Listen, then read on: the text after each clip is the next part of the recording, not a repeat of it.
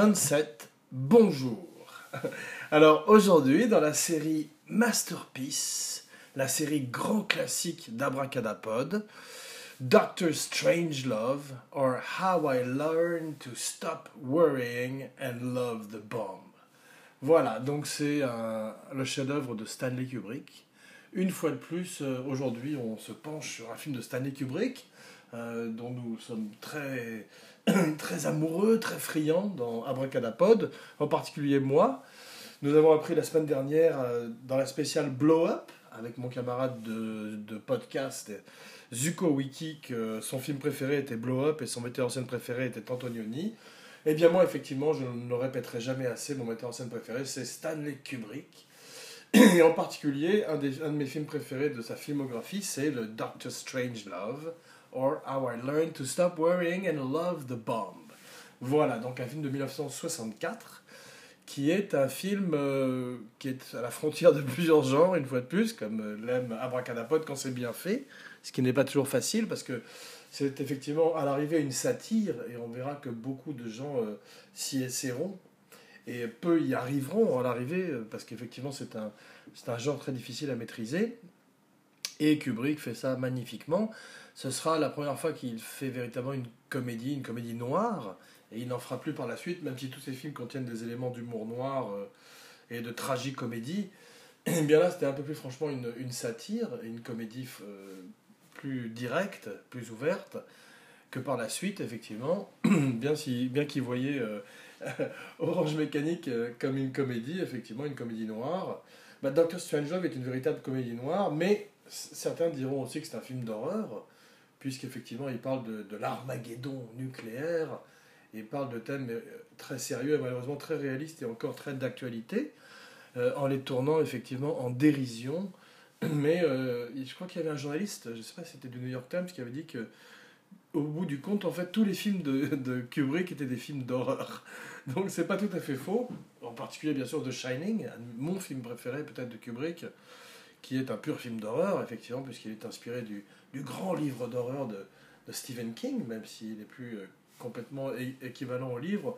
Les deux œuvres sont, valent le coup d'être visitées ou revisitées. Eh bien, euh, effectivement, aujourd'hui, euh, comme la tradition le veut, eh bien, annonçons le programme des festivités. Alors, Abracadapod impurifies all our precious bodily fluids. Voilà, je ne vais pas le faire comme Sterling Hayden, dont on va parler un peu plus tard dans l'émission. Abracadapod, gentlemen, there is no fighting in the war room. Abracadapod will have to answer to the Coca-Cola Company. Voilà. Donc aujourd'hui, notre histoire commence avec un livre de Peter George qui s'appelle Red Alert. Non pas Spoiler Alert, dont nous avons l'habitude dans Abracadapod, mais Red Alert, alerte rouge en français, euh, effectivement, qui est un livre, un thriller sérieux sur la menace nucléaire, effectivement, et sur l'escalade entre les pays, euh, euh, en particulier la Russie et l'Amérique, et la réalité et la possibilité d'un apocalypse nucléaire entre les deux pays. Voilà, donc euh, c'est traité de façon très sérieuse.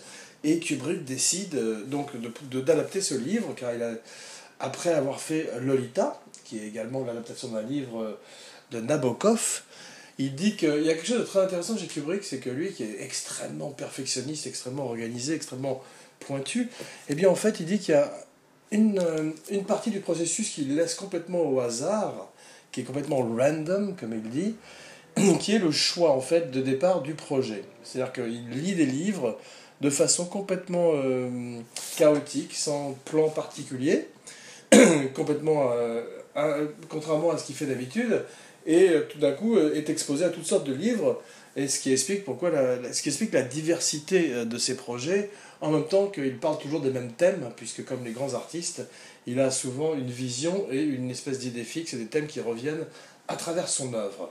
En tout cas, donc, il s'empare du, livre de Peter George et décide de faire un, film sur euh, la, guerre froide voilà, et la menace nucléaire. Donc, il commence à travailler sur le film avec Peter George. Et il se rend compte assez rapidement que les thèmes euh, du film se prêtent très bien à une comédie noire, à un humour noir donc, tragicomique, et tout d'un coup décide de transformer euh, le film en une comédie, en particulier dès l'instant où il amène à bord Terry Southern. Alors Terry, Terry Southern, on se rappelle de lui parce qu'effectivement, on a parlé récemment de lui dans la spéciale Easy Rider.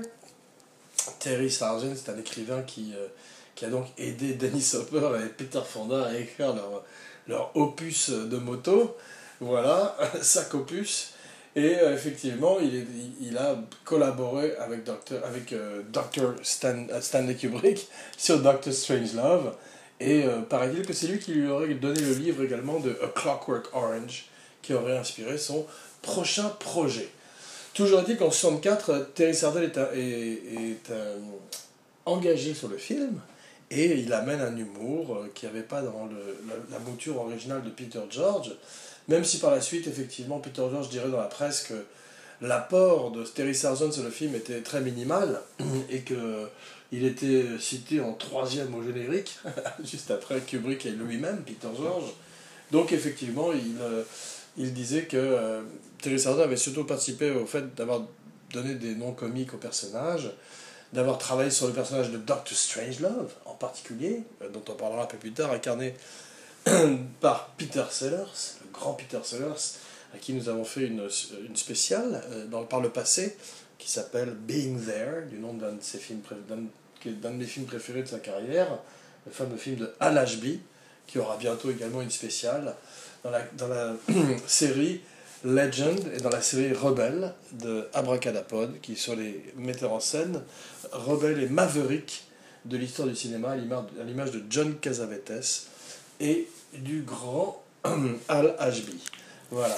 J'ai failli dire Telly Savalas, je sais pas pourquoi, mais ça me fait rire. Voilà, en tous les cas, Terry Thousand. Voilà, Terry Thousand, Telly Savalas. Voilà pourquoi le lien. Donc, effectivement, non pas Kojak, mais Terry Thousand participe à l'humour du film, donne des noms comiques aux personnages. Alors, je sais pas si aujourd'hui, c'est un peu la tradition de Mad Magazine où euh, il y avait des jeux de mots dans, les noms des personnages. Euh, et on s'amusait à parodier un petit peu euh, et à, en fait faire une satire aussi à l'époque de l'époque et du, temps, de l'ère du temps, eh bien Kubrick s'amuse avec Terry Sargent à, don à, donner des noms rigolos aux personnages comme Jack T. Ripper pour le grand Guy Hayden, et puis effectivement Merkin pour le président que joue Peter Sellers. Peter Sellers joue trois personnages dans le film, on va, voir, on va en parler un peu plus par la suite, il aurait dû en jouer quatre, on va voir ça bientôt. Toujours dit que le rôle du président s'appelle Merkin Muffley, et Merkin, c'est une espèce de perruque euh, pour le sexe. Voilà. donc, euh, et, et Muffley aussi, donc euh, tout ça ne vole pas très haut. Et c'est un humour un petit peu potache, qu'on retrouverait un petit peu d'ailleurs plus tard dans les Monty Python, et qui fait que le film a un côté très décalé, une fois de plus avec Kubrick un petit peu, et qui permet de dire plein de vérités euh, tout en ayant euh, une espèce de côté un peu grotesque et caricatural. Voilà, en particulier dans, la performance de certains des, acteurs du film, dont on va voir qu'ils. Euh, souvent chez Kubrick, en fait, il y a deux types d'acting. Il y a deux vitesses chez les acteurs, j'en avais parlé précédemment. Dans Barry Lyndon, à l'occasion de la spéciale Barry Lyndon. Bientôt, on aura couvert tous les films de Kubrick, en tous les cas tous ceux que j'aime, parce que je ne pense pas qu'on fasse une spéciale Full Metal Jacket ni une, ni spéciale Eyes Wide Shut, voilà, donc euh, ni une spéciale The Killing, The Killer Kiss, ou Fear and Desire, bien sûr. Donc, euh, effectivement, qu'est-ce qu'il nous reste? Ni une spéciale Lolita, ni une spéciale Spartacus. Donc, il nous reste finalement. Euh, c'est fini, voilà. C'est, non, peut-être une spéciale 2001, quoique j'en doute. Donc, effectivement, avec Doctor Strangelove, nous achevons la série Kubrick, je pense pour l'instant en tous les cas. Euh, peut-être que l'avenir nous surprendra parce que ça ne m'étonnera pas que je revisite The Shining dans le futur, en particulier à l'occasion d'Abracad Halloween au mois de octobre prochain. Rendez-vous dans quelques mois, mes amis. Il n'est jamais trop tôt pour annoncer l'événement. Je bois à octobre et à Abracad Halloween. Donc, euh, Kubrick décide de faire une satire tout d'un coup non. Et donc, ce que dis, c'est qu'il y a deux types d'acting chez Kubrick, effectivement, pardon. Il y en a une qui est plus euh, over the top, comme on va voir avec euh, George C. Scott dans le film, son personnage de Turgensen, voilà, Turgide, qui lui joue euh, très, euh, très, de façon très caricaturale, eh bien c'est Kubrick qui a demandé en fait à George C. Scott de jouer une première prise de façon un petit peu outrée, un petit peu grotesque, et pour se chauffer et d'aller un peu plus dans des choses plus sobres par la suite. Et en fait, il a filmé euh, en général les rehearsals, les répétitions, en particulier avec Peter Sellers d'ailleurs, donc il se servirait de beaucoup d'improvisation. Quasiment tout, tout ce que, toutes les lignes, toutes les répliques de Peter Sellers dans le film sont improvisées. Eh bien, euh, de cette façon-là, il filme les répétitions avec George C. Scott, le grand George C. Scott, le seul à avoir refusé son Oscar pour Patton, euh, de même que Brando le ferait quelques années plus tard pour Le Parrain, je crois. Donc ce sont les deux seuls, mais c'est George C. Scott qui l'a fait le premier parce qu'il ne supportait pas l'idée de compétition dans les arts, et en particulier dans le cinéma, qui était son art à lui, et qu'il a représenté de façon magnifique. Voir Patton et plein d'autres films avec lui où il est toujours euh, extraordinaire et léonin, on va dire. Voilà. Donc effectivement, euh, il est formidable dans le, film. Mais Kubrick choisit toutes les, toutes, toutes les prises où il fait le clown et finalement, à l'arrivée, euh, même si euh, il ne parlerait plus à Kubrick et, refuserait de travailler avec lui par la suite, eh bien, il reconnaîtrait que c'est une de ses meilleures performances et que Kubrick avait eu raison de choisir à l'arrivée au montage ces, euh, ces, prises où il faisait le, le, clown, en fait. Voilà. Donc, c'est effectivement, et des performances beaucoup plus sérieuses, comme Sterling Hayden, donc c'est les deux vitesses dont je parle chez Kubrick, qu'on retrouve aussi dans Barry Lyndon et dans Orange Mécanique d'ailleurs. et eh bien Sterling Hayden, lui, dans le rôle de Jack T. Ripper, le, colonel qui devient fou, eh bien, est, très sérieux et beaucoup plus fou, et d'ailleurs beaucoup plus, euh, on va voir, obsessionnel dans, dans sa recherche des fameux, des précieux fluides corporels pour protéger les communistes. Voilà, donc avec Peter Sellers qui joue, qui joue le rôle de Mandrake, un des quatre rôles qu'il devait jouer à l'arrivée. À l'arrivée, il en jouait trois donc, puisqu'il ne jouerait pas le Major TJ King Kong, qui serait joué finalement par Slim Pickens, euh, celui qui chevauche la bombe, celui qui vient du Texas, le cowboy. Eh bien, au départ, ça devait être Peter Sellers qui devait le jouer. Et finalement, euh, il se fait une entorse, et euh, bien qu'il ait préparé l'accent, avec l'aide de Terry Southern, qui est un vrai Texan lui aussi, qui lui avait donné des cassettes qu'il avait enregistrées, et eh bien finalement, Peter Sellers refuse de faire le rôle, et c'est pour ça, dirait-on, qu'il jouerait le rôle de Dr. Strange dans une, dans une chaise roulante à cause de son entorse. Mais bon, c'est pas sûr. Des gens qui disent aussi que euh, il aurait fait ça pour éviter de jouer euh, le rôle de King Kong, soit parce qu'il maîtrisait mal l'accent, soit, parce qu'il n'avait pas envie de monopoliser à ce point-là le film. Bien qu'en fait l'idée de Peter Sellers jouant plusieurs rôles était venue euh, avant. Il l'avait fait déjà dans La souris qui rugissait, un formidable film dans sa carrière ainsi que euh, dans d'autres films avant, donc effectivement, et en particulier bien sûr dans Lolita, ce qui avait donné idée à, à la Columbia en fait de reprendre euh, Peter Sellers dans un triple rôle ou quadruple rôle, puisqu'en fait ils ont attribué le succès de Lolita à Peter Sellers et au fait qu'il jouait le rôle, qu'il jouait plusieurs rôles dans la peau de Quilty, Quilty qui devait être la menace et la perte de Humbert Humbert, qui était également magnifiquement joué par James Mason, et où on retrouvait la grande Shelley Winters, qui est dans plusieurs films qu'on aime beaucoup dans Abracadapod, en particulier La Nuit du Chasseur et L'Aventure du Poséidon, pour n'en citer que deux. Voilà. Donc, euh, effectivement, on voit donc ces deux vitesses avec Sterling Hayden, qui, lui, Sterling Hayden, euh, carrément, il était à la retraite. Euh, il avait une retraite un petit peu prématuré, mais en 64, il décide de briser cette retraite, de sortir de cette retraite et de retourner au cinéma pour Kubrick, avec qui il a travaillé de façon brillante dans The Killing, avec le grand Timothy Carey, le premier abracadabra de la série euh, Abracadabra d'Abracadapod, dont nous parlerons un peu plus tard, et eh bien, qui jouait aussi dans euh, Les Sentiers de la Gloire. Ben voilà, Les Sentiers de la Gloire, voilà le dernier avec de Kubrick à faire peut-être après. et euh, ainsi s'achèvera. Je savais bien qu'il m'en manquait un. Et ainsi s'achèvera euh, l'épopée Kubrick. Voilà. Donc, Il y a euh, trois décors dans le film, effectivement, qui sont euh, la War Room, créée par le grand Ken Adam, donc qui a fait les décors du film. On peut parler un petit peu de Ken Adam maintenant, qui, euh, effectivement, lui aussi était un soldat, il avait servi dans la, dans la RAF, et d'origine allemande. C'est un des rares soldats allemands, en fait, d'origine allemande, il y en avait trois, je crois, merci Wikipédia avoir servi euh, dans euh, la RAF, mais surtout il avait fait les décors de Goldfinger, de Dr. No, et euh, reviendrait travailler avec Kubrick sur Barry Lyndon, où il gagnerait un Oscar. Donc je voudrais lever mon verre et tirer un coup de chapeau à Ken Adam, qu'on aime beaucoup et qui nous a quittés, je crois, l'année dernière. Donc bravo Ken Adam. Qui a créé cette extraordinaire War Room, c'est une salle de guerre qu'on retrouverait parodiée dans plein de films, dans plein de séries télé. Et effectivement, euh, c'est le décor le plus marquant du film, euh, en particulier éclairé comme l'a éclairé Kubrick, puisque Kubrick a assisté euh, son directeur de la photographie, Gilbert Taylor, mais surtout, en fait, a fait lui-même un peu la lumière, ce qui inspirerait d'ailleurs à Peter Sellers, parce qu'en fait, Kubrick portait des gants, parce qu'il avait peur de se brûler avec les projecteurs, et ça allait inspirer à Kubrick, à Peter Sellers, le fait de prendre un gant pour jouer le rôle de Doctor Strangelove. Donc Doctor Love, effectivement, il a plusieurs inspirations pour Peter Sellers. La voix, dit, il dit que c'était euh, inspiré de Ouija. Excusez-moi, Ouija, c'était un, un, photographe des années 40 qui, effectivement, avait été surnommé Ouija parce que euh, c'était comme le Ouija board. Le Ouija board, c'est un jeu, une espèce de, de plateau qui permet d'entrer en contact avec les morts eh bien, un board game, eh bien, en fait, euh, on, la police l'avait surnommé Ouija, comme le Ouija, puisqu'il était sur le lieu du crime avant la police même, à prendre ses photos.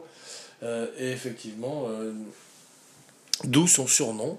C'est lui également qui avait inspiré le personnage de Jude Law dans un très bon film qui s'appelle Road to Perdition, la route de la perdition. Mais il n'était pas très bon, Jude Law. Mais son personnage qui photographiait les morts était inspiré de Ouija de, façon un peu, de façon un peu plus morbide, puisqu'ils en avaient fait une espèce de serial killer.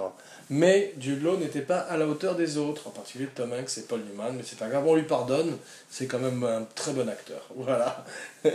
Donc, euh, effectivement, euh, on voit que Kubrick euh, fait du film une comédie également pour une autre raison. C'est parce que euh, la même année, un film qui s'appelle Fail Safe euh, est tout d'un coup dans les starting blocks. Alors c'est un film sérieux, un film mis en scène par sérieux à tous les niveaux, sérieux parce que le ton est sérieux, c'est un peu la même histoire, et puis sérieux aussi parce que c'est mis en scène par le grand Sidney Lumet, qui est de plus en plus euh, hot à l'époque, je crois qu'il a fait 12 euh, hommes en colère, il vient du théâtre, de la télé, il a, il a bien euh, cadré le truc. Donc effectivement, tout d'un coup, Fail Safe, un film avec Henry Fonda et Walter Matthau, dans le rôle de son assistant d'origine allemande, un petit peu comme Strange Love, est prêt à être mis en chantier. Voilà, donc tout d'un coup, Lumet reçoit une lettre d'un avocat eh bien, c'est l'avocat d'abord de Peter George, qui avait euh, fait un procès euh, parce que le livre, Red Alert, eh bien, leur film ressemblait trop à son livre. Eh bien, Kubrick fait un procès lui aussi, et ça lui permet de retarder Failsafe d'un an, et d'être le premier dans les salles, parce qu'effectivement, il redoutait, même si son film à lui, tout d'un coup, il était sûr qu'il allait être une comédie, comédie noire, eh bien, il redoutait quand même d'avoir un autre film qui parlait de la même chose, surtout avec des stars comme Henry Fonda et euh, des metteurs en scène comme Sidney Lumet, dont il devait admirer probablement le travail. Voilà, donc euh, Kubrick décide donc définitivement d'en faire une comédie pour s'éloigner de Fail Safe, dont, euh, il serait fait un remake, je crois quelques années plus tard, avec George Clooney, ou même par George Clooney, pour la télévision. En fait, j'ai vu ni celui d'Henry Fonda, donc dont l'histoire a peu retenu le nom, ni celui de Georges Clooney, parce qu'effectivement c'est Docteur Folamour qui est entré, le mythique Docteur Folamour qui est entré d'une certaine manière dans la légende euh, grâce à, ce choix de Kubrick d'en avoir fait une satire et à tous les talents qui ont participé à la création de ce chef-d'œuvre. Dans la série Masterpiece, Abracadapod, un podcast sur la magie du cinéma donc, euh, share en Twitter, sur Facebook, euh, sur Facebook Like. Euh, clique sur SoundCloud, sur Stitcher Radio. Et rate, review and subscribe en iTunes, s'il vous plaît. Por favor, please. Merci. Voilà, Kampai. Donc effectivement, Peter George fait un procès, Kubrick fait un procès, et arrive à, retarder le film de lui mettre d'un an. Donc ils sont très contents. Mais en fait, le, film de Kubrick euh, est terminé en 63. Mais en 63, ce qui se passe, c'est que euh, JFK, voilà, John Fitzgerald Kennedy, le président américain, se fait assassiner. Donc effectivement, euh, personne n'est dans le mood pour une comédie. Et en particulier une comédie qui parle de président, de, guerre froide, avec Kennedy qui, avait affronté, qui était au centre de la baie des cochons, de Bay of Pigs, avec Castro, voilà, qui nous a quittés également il y a quelques jours. donc, euh, donc euh, voilà, donc euh, il, il, retarde le film d'un an. Et Fail Safe est également retardé d'un an. Mais Kubrick donc est, est obligé d'amener d'autres ajustements à son film. En particulier une scène où Slim Pickens, Slim Pickens, un des abracadabra acteurs précédents, et eh bien effectivement dit qu'avec tout, tout le kit de survie d'un soldat, d'un pilote, qui comprend, si je me rappelle, un, préservatif, un bâton de rouge à lèvres, de l'argent et d'autres choses. On pourrait avoir un très très bon week-end à Dallas. Eh bien, ils ont été obligés de, de le doubler et de changer. Et Steve Pickens a refait sa réplique, s'est doublé lui-même et a, a, changé Dallas pour Vegas. Mais si on regarde le film, eh bien, on peut très bien voir ces labiales qui disent Dallas. Mais à l'époque, c'était juste un an après la mort du président à Dallas. C'était pas de très bon goût, donc ils ont changé pour Vegas ce qui marche parfaitement. Voilà, d'ailleurs c'est drôle parce que Slim Pickens, le rôle du Major TJ King Kong, le cowboy qui finit à cheval sur la bombe, voilà, et eh bien lui était euh, au départ écrit pour John Wayne. Alors John Wayne refuse tout de suite, ça n'a même pas duré une seconde, c'est pas du tout ses vues politiques ni son humour, voilà. Et effectivement, on amène Slim Pickens, qui n'avait jamais quitté l'Amérique auparavant, qui est un grand acteur dont on avait parlé. La collection de Slim Pickens et de Stanley Kubrick, c'est qu'ils se sont rencontrés en fait sur euh, La vengeance aux deux visages, One-Eyed Jacks, qui est un grand film de mise en scène par Marlon Brando et avec Marlon Brando, ce qui nous ramène au module et aux épisodes précédents de la série Abracadapod Platinum, voilà, ou, Legend d'ailleurs, je crois, je, je m'y perds. Euh, tweet at me.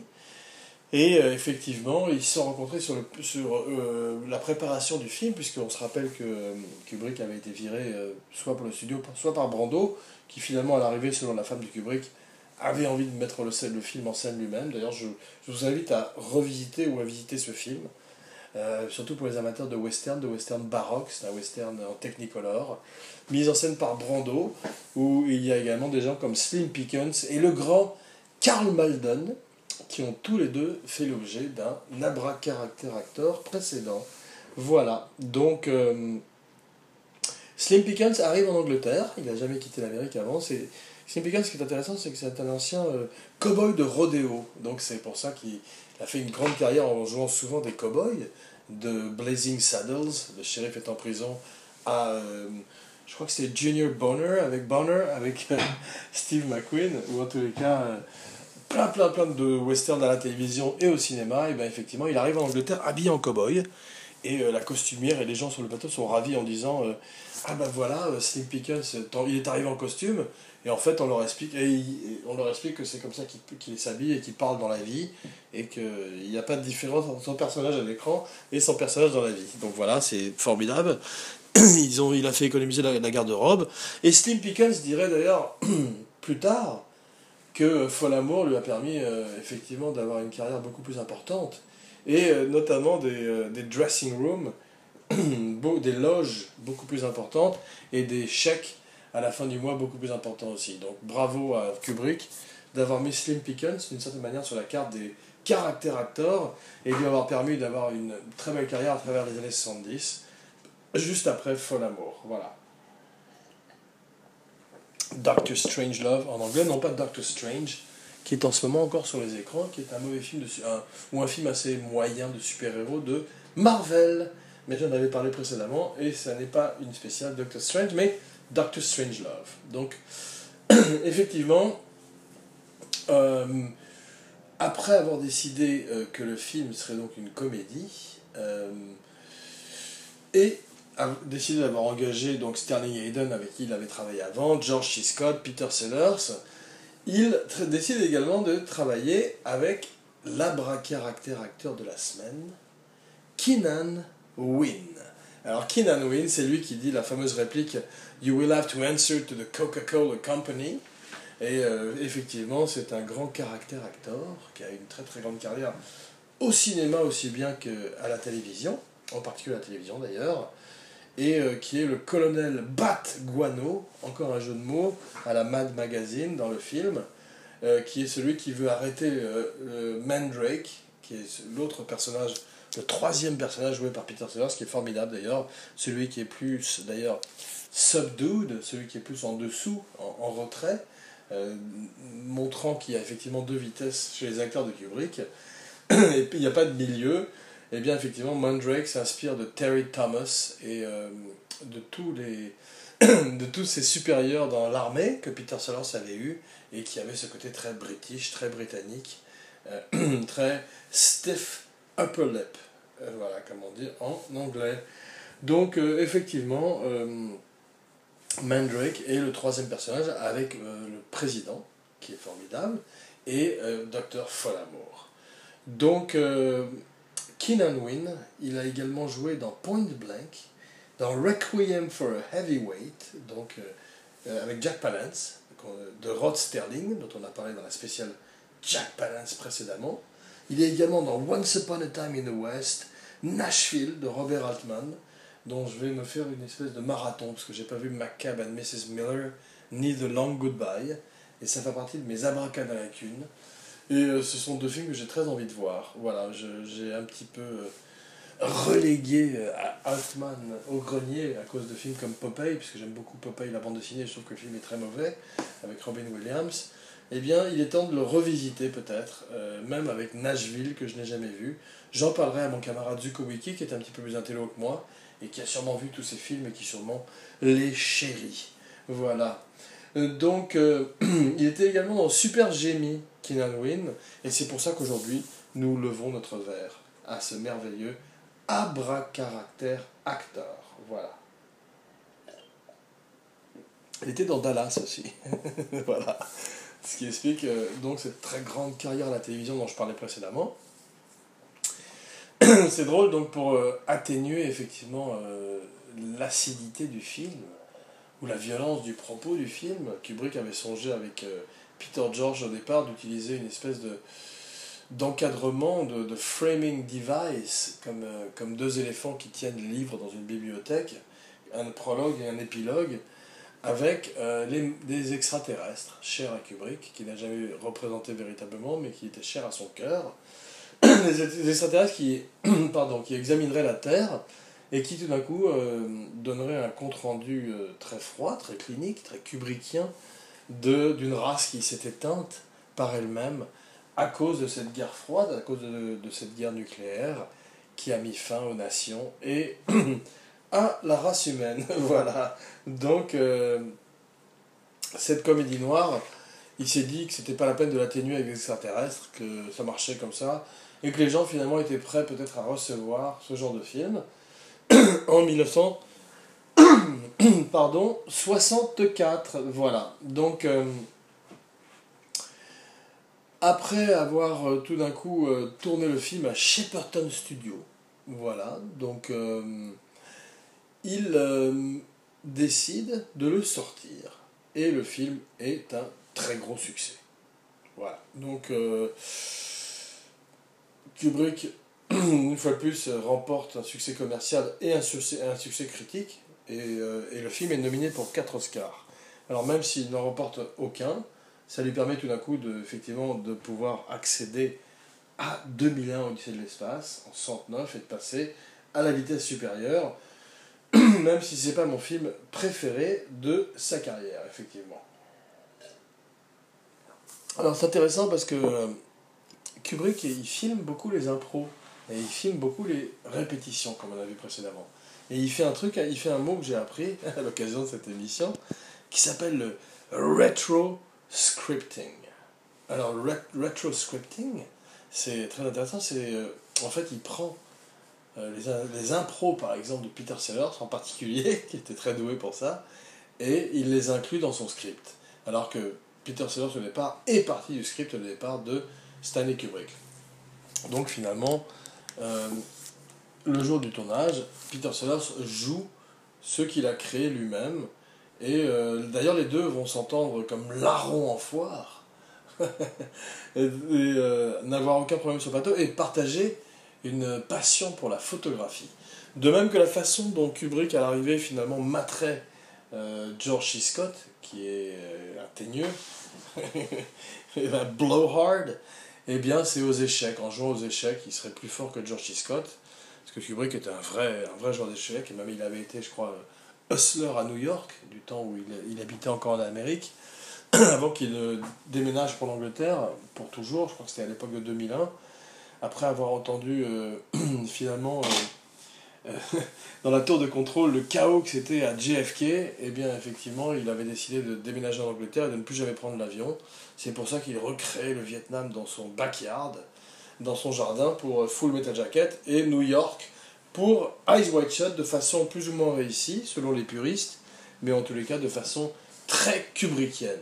C'est vrai que son Vietnam de Full Metal Jacket, qui est la deuxième partie du film, n'est peut-être pas ce que je préfère, puisque c'est. Euh, on a perdu, spoiler alert, deux des personnages principaux, et effectivement, euh, c'est le moment où euh, ma fille est rentrée, excusez-moi, je l'entends. Voilà.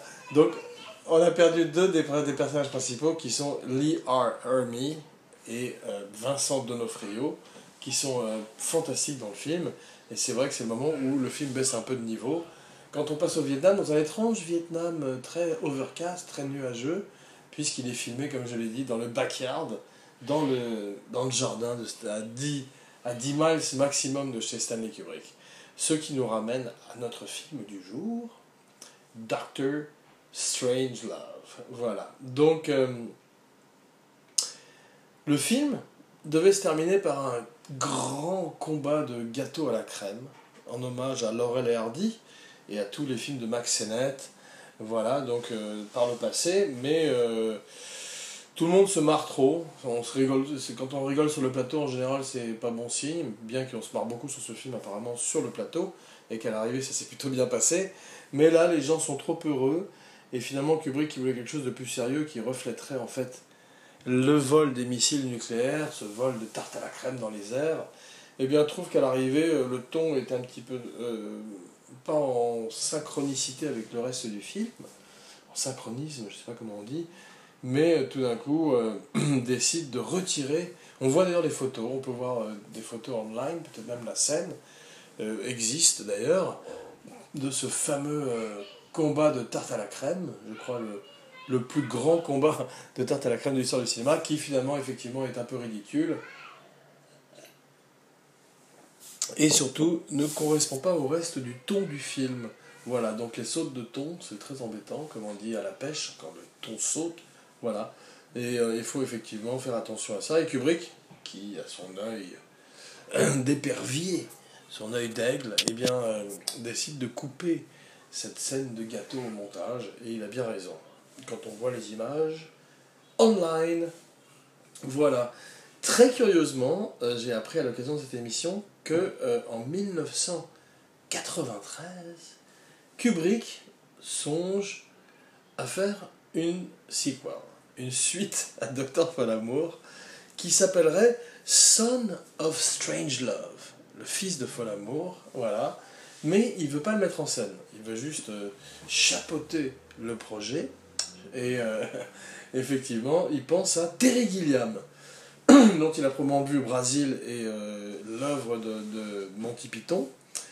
Et il veut que Terry Gilliam fasse le fils de Doctor Strange Love.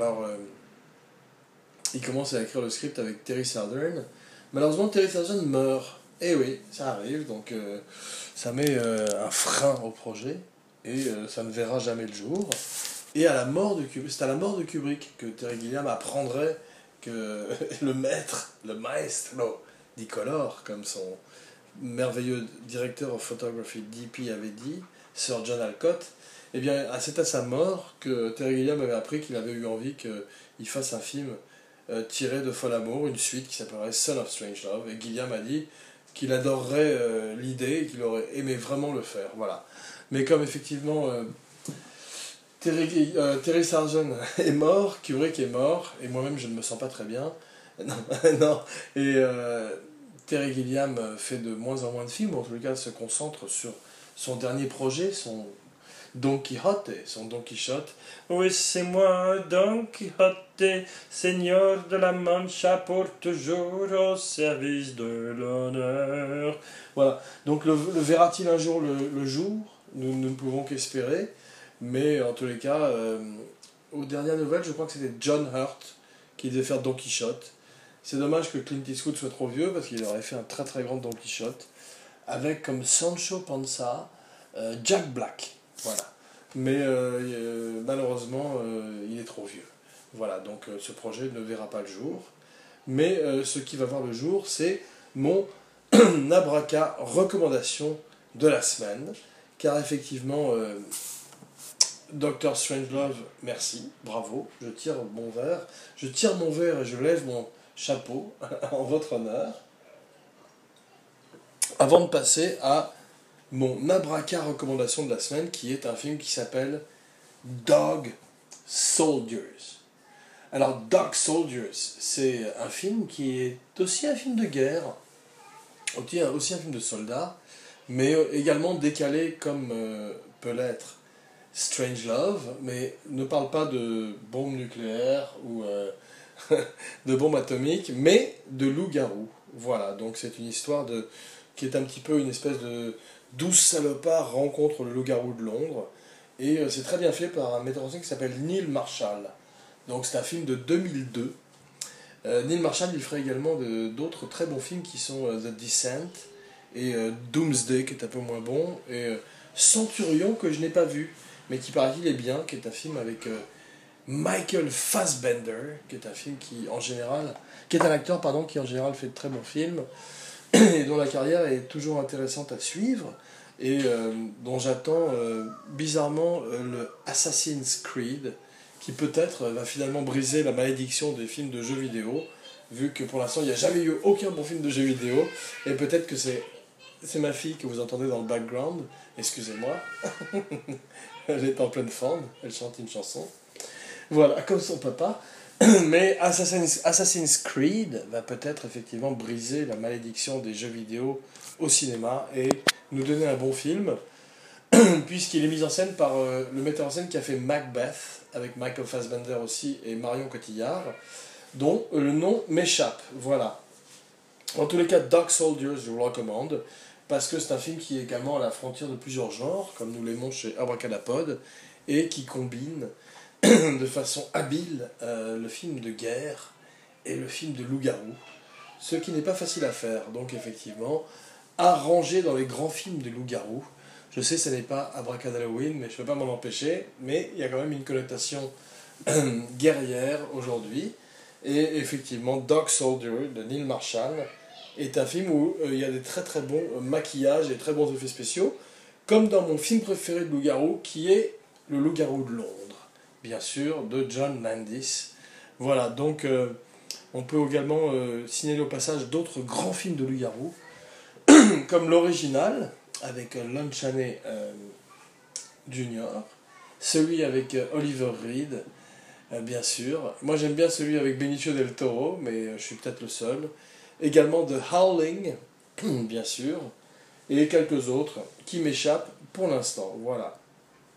Toujours est-il que je voudrais annoncer euh, la prochaine de la semaine, parce qu'effectivement, la prochaine spéciale euh, va être en compagnie de mon ami Zuko Wiki, qui va revenir dans quelques jours. Et dans quelques jours, ça va être Steve McQueen. Alors, euh, Joss Randall, bien sûr, mais aussi Bullitt et plein d'autres très grands personnages de l'histoire du cinéma. Donc, il va falloir que je travaille l'intro musical et euh, qu'on se penche, euh, mon ami Zuko Wiki et moi-même, sur The King of Cool, une légende du cinéma, un des grands, grands, grands, grands, grands acteurs, euh, un des grands badass, un des grands ultimes badass de l'histoire du cinéma, qui est Steve McQueen, à qui je lève mon verre aujourd'hui. Je suis sûr qu'il m'en aurait pas voulu. Voilà. Donc, je vous donne rendez-vous la semaine prochaine pour la spéciale Steve McQueen. En attendant, euh, merci et rendez-vous dans quelques jours. Jean Weber, signing off.